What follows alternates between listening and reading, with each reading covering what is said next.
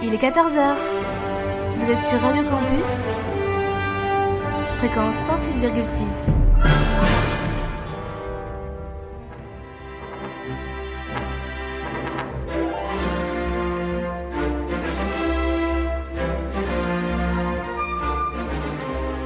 – 14h-15h sur Radio Campus,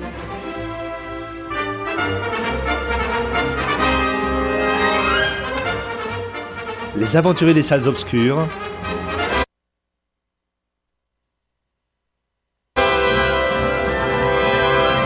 Le magazine cinéma produit par le quotidien du cinéma.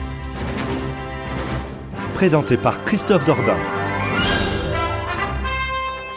Bonjour à toutes et à tous, merci de nous faire l'amitié de nous rejoindre ce samedi après-midi afin de profiter d'une édition spéciale de votre magazine consacré au cinéma. Il ne sera pas question d'actualité cette semaine, mais de grande musique de film. Christophe Dordan au micro, nous sommes ensemble jusqu'à 15h.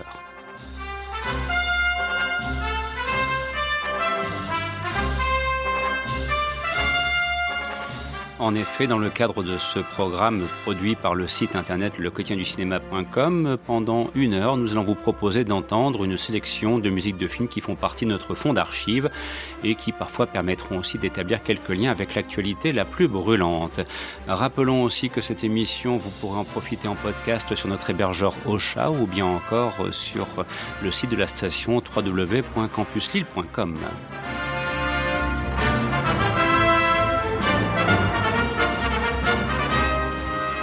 et de commencer ce programme avec une partition musicale composée par James Horner pour le film Avatar réalisé par James Cameron. C'était maintenant il y a un peu plus de 10 ans, en 2009, que sortait le premier volet. Et nous avons appris cette semaine que les Avatars numéro 2 et numéro 3 étaient quasiment terminés, ce qui laisse augurer de nouvelles aventures cinématographiques, mais dans les prochaines années, il faudra attendre un petit peu avant de découvrir cela dans les salles obscures et certainement pas avant l'année 2022. Un peu de patience donc et d'ici là, j'espère que nous aurons l'occasion peut-être d'avoir d'autres nouvelles qui affineront un petit peu les dates de sortie à venir. Sur ce, de vous proposer d'écouter cet extrait composé par James Horner et de vous rappeler que nous sommes sans que 15h. Merci par avance d'être des nôtres en ce samedi après-midi.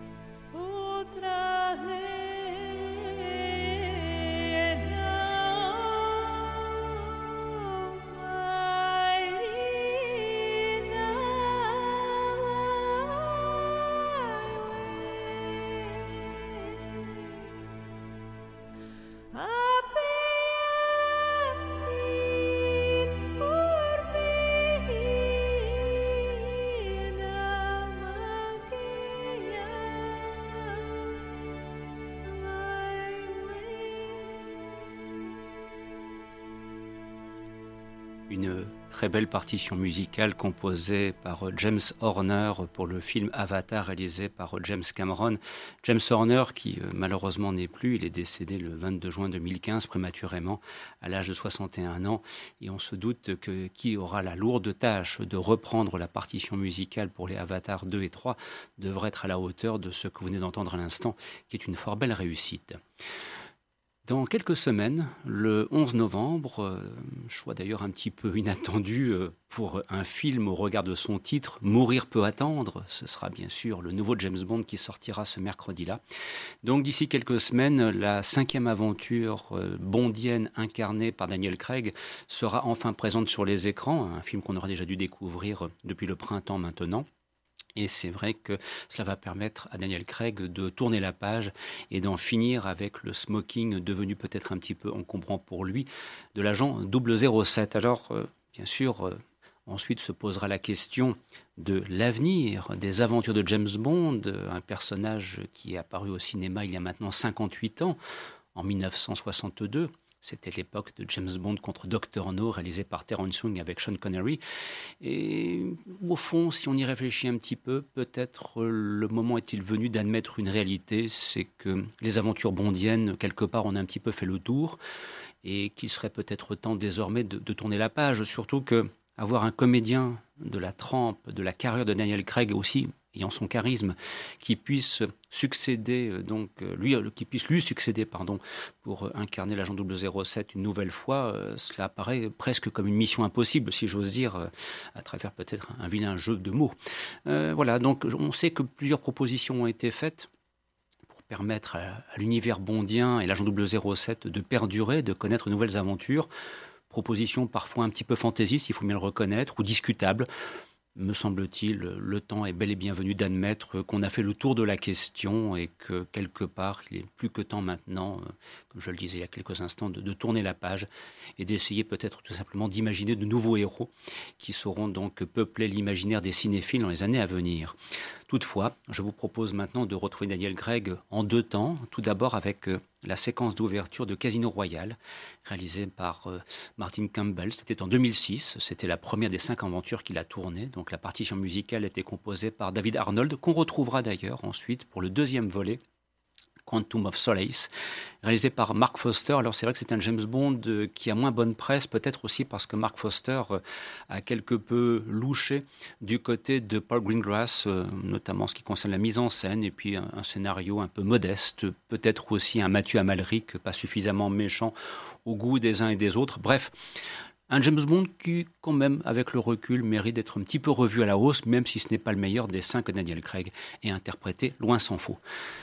Voici donc Casino Royale, suivi de Quantum of Solace. Ce sont les deux thèmes que je vous propose d'entendre dès maintenant pour illustrer donc l'univers bondien, un James Bond qui sera de retour le 11 novembre avec Mourir peut attendre et de vous souhaiter une nouvelle fois de passer un excellent moment en notre compagnie pour cette édition spéciale de votre magazine consacré au cinéma, Les Aventuriers Salles Obscures, qui est passé aujourd'hui en mode bandes originales.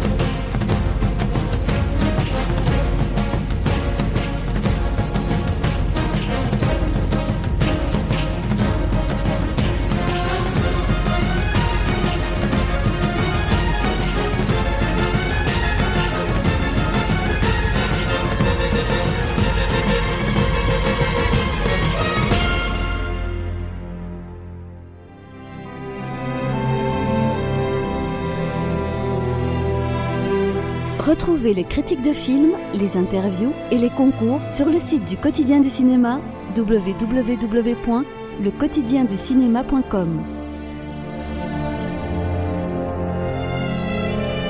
Vous écoutez Les Aventuriers des Salles Obscures sur Radio Campus, fréquence 106,6.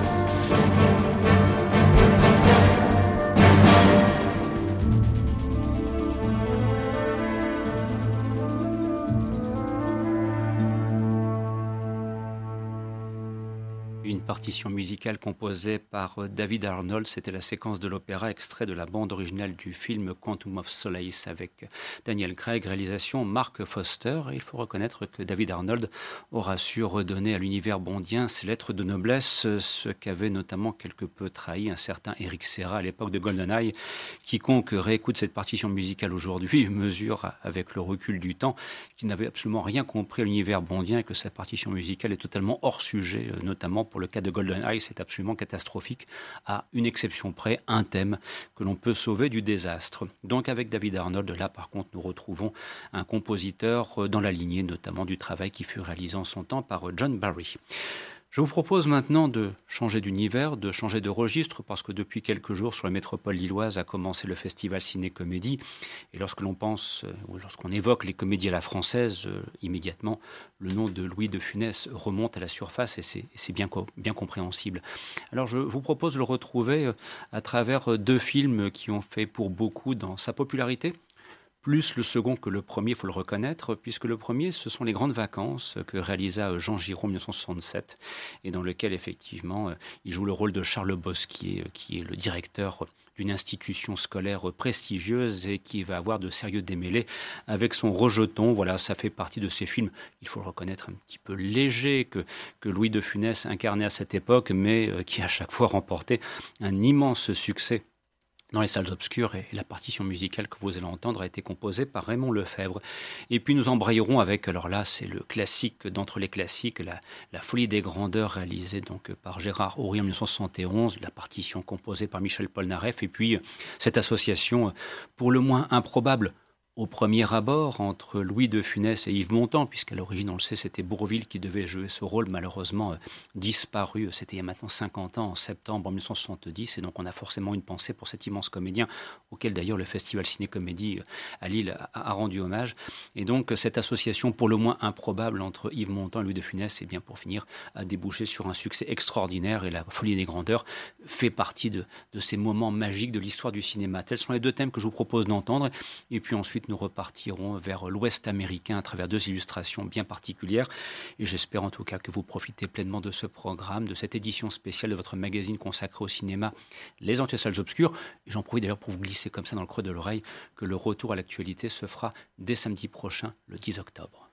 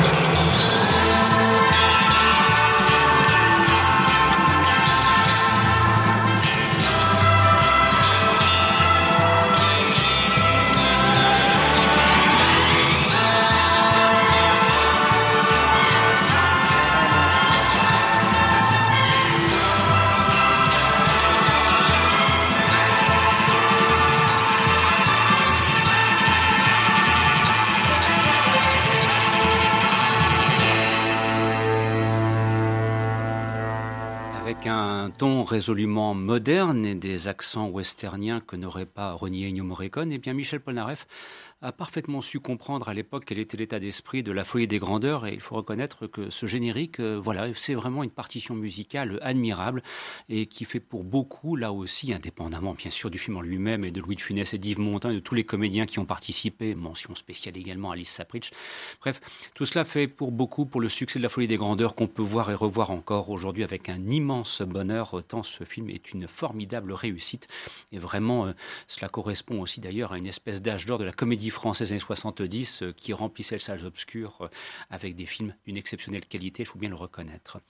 Sur ce, nous allons maintenant euh, changer une nouvelle fois d'univers et de registre. C'est le propre d'une émission. Nous vous proposons comme ça, ça et là, quelques-unes des grandes musiques de films que nous aimons et qui font partie de notre fonds d'archives. Il est quand même conséquent, mais ça, si vous nous suivez depuis quelques années sur Radio Campus le samedi après-midi, indépendamment de nos émissions consacrées à l'actualité, vous savez que l'on aime les émissions et qu'on aime les grandes musiques de films, pardon, et que nous avons donc un, stock conséquent.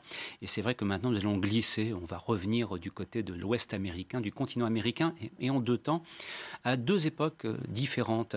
Euh, tout d'abord, nous allons entendre une partition musicale composée pour le film Le Dernier des Moïse réalisé par Michael Mann en 1992, bien sûr une adaptation cinématographique du célèbre roman de James Feminer Cooper, avec dans les rôles principaux Daniel Day-Lewis ou bien encore Madeleine Stowe, et un Michael Mann dont le moins qu'on puisse dire là aussi, c'est qu'une fois de plus, il s'est immédiatement imposé dès ses premières réalisations comme un immense cinéaste, et d'ailleurs on espère très rapidement pouvoir le retrouver pour une nouvelle réalisation des salles obscures.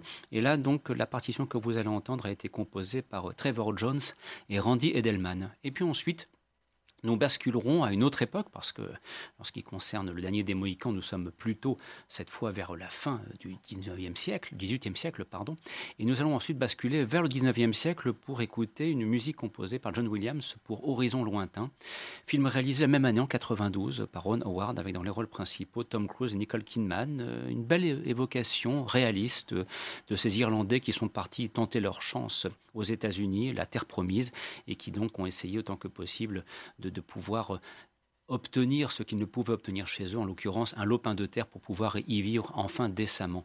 Et donc euh, c'est euh, ce film qui d'ailleurs là aussi est un film un petit peu méconnu de Ron Howard mériterait d'être redécouvert aujourd'hui parce que sa dimension historique ne saurait être négligée. C'est un film qui est bien, bien pertinent sur plusieurs des points qu'il développe et vous avez aussi le grand spectacle, comme savent le faire si bien nos amis américains. Voici donc le dernier des Mohicans, suivi donc de Horizons lointains. Et j'espère que cet après-midi vous est agréable en compagnie des aventuriers salles obscures qui sont passés en mode bandes originales.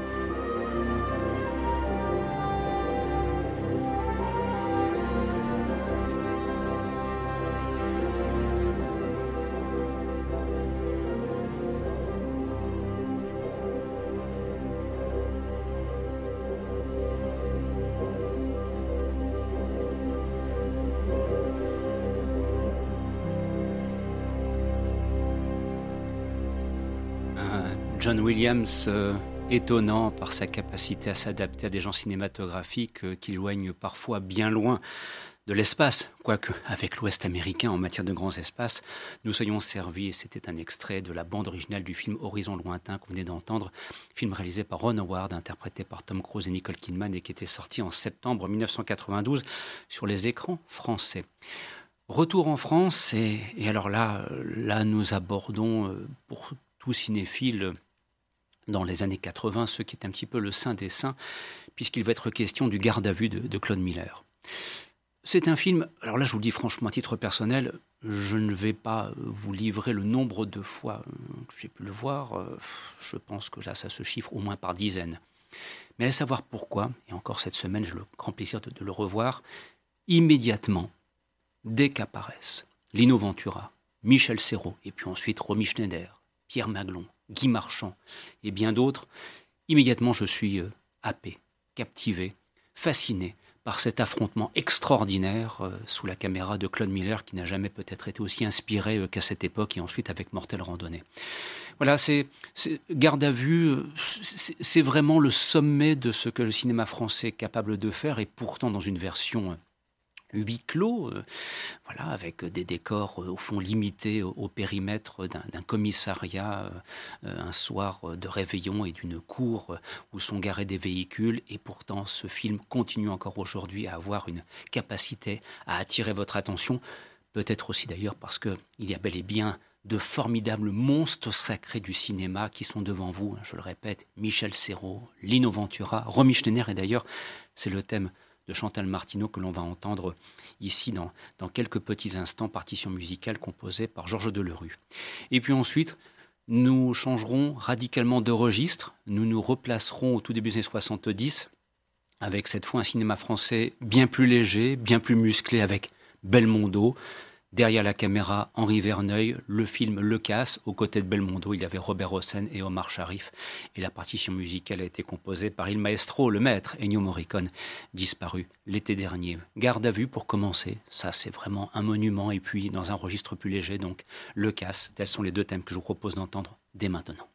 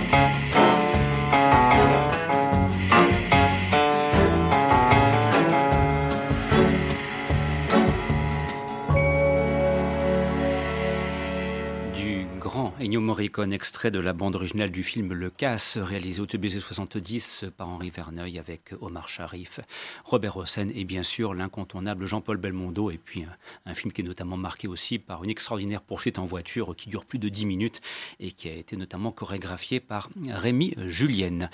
Nous sommes entrés maintenant dans le dernier quart d'heure de cette édition spéciale de votre magazine consacré au cinéma Les Entières Salles Obscures, dont vous aurez compris qu'aujourd'hui il était passé en mode bandes originales et le retour à l'actualité se fera à partir de samedi prochain, le 10 octobre.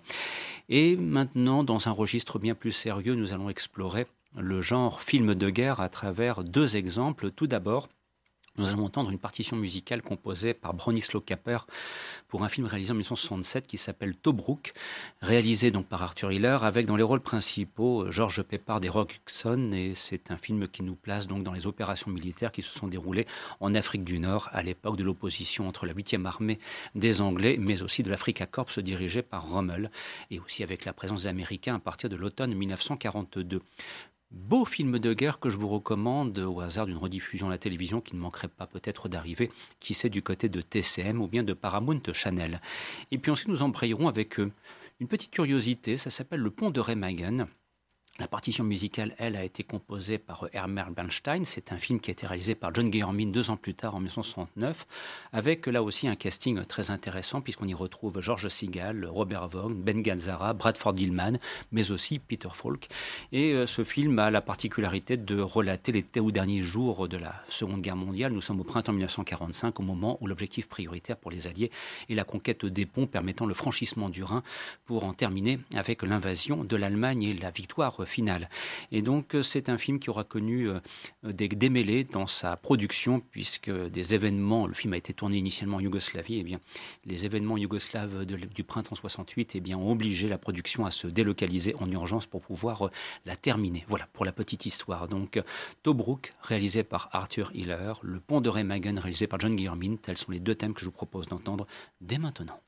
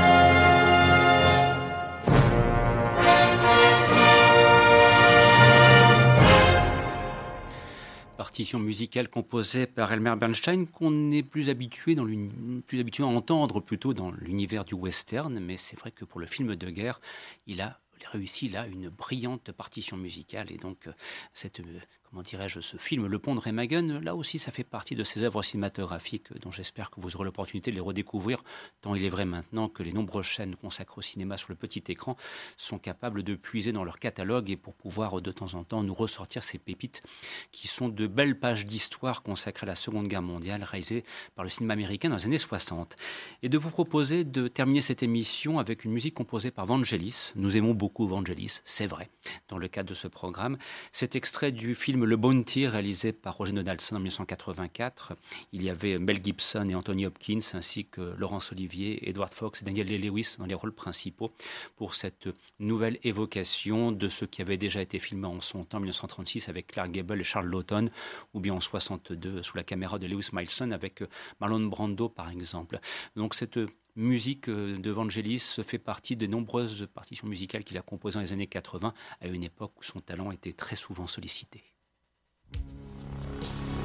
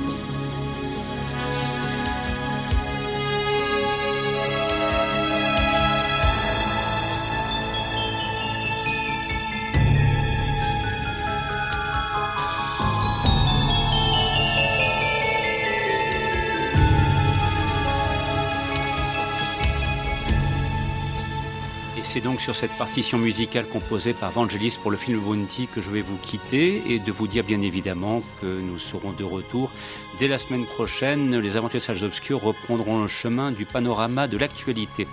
D'ici là, passez d'excellents moments à l'écoute de nos programmes et de vous souhaiter bien évidemment aussi de profiter des salles obscures. À très bientôt. Au revoir.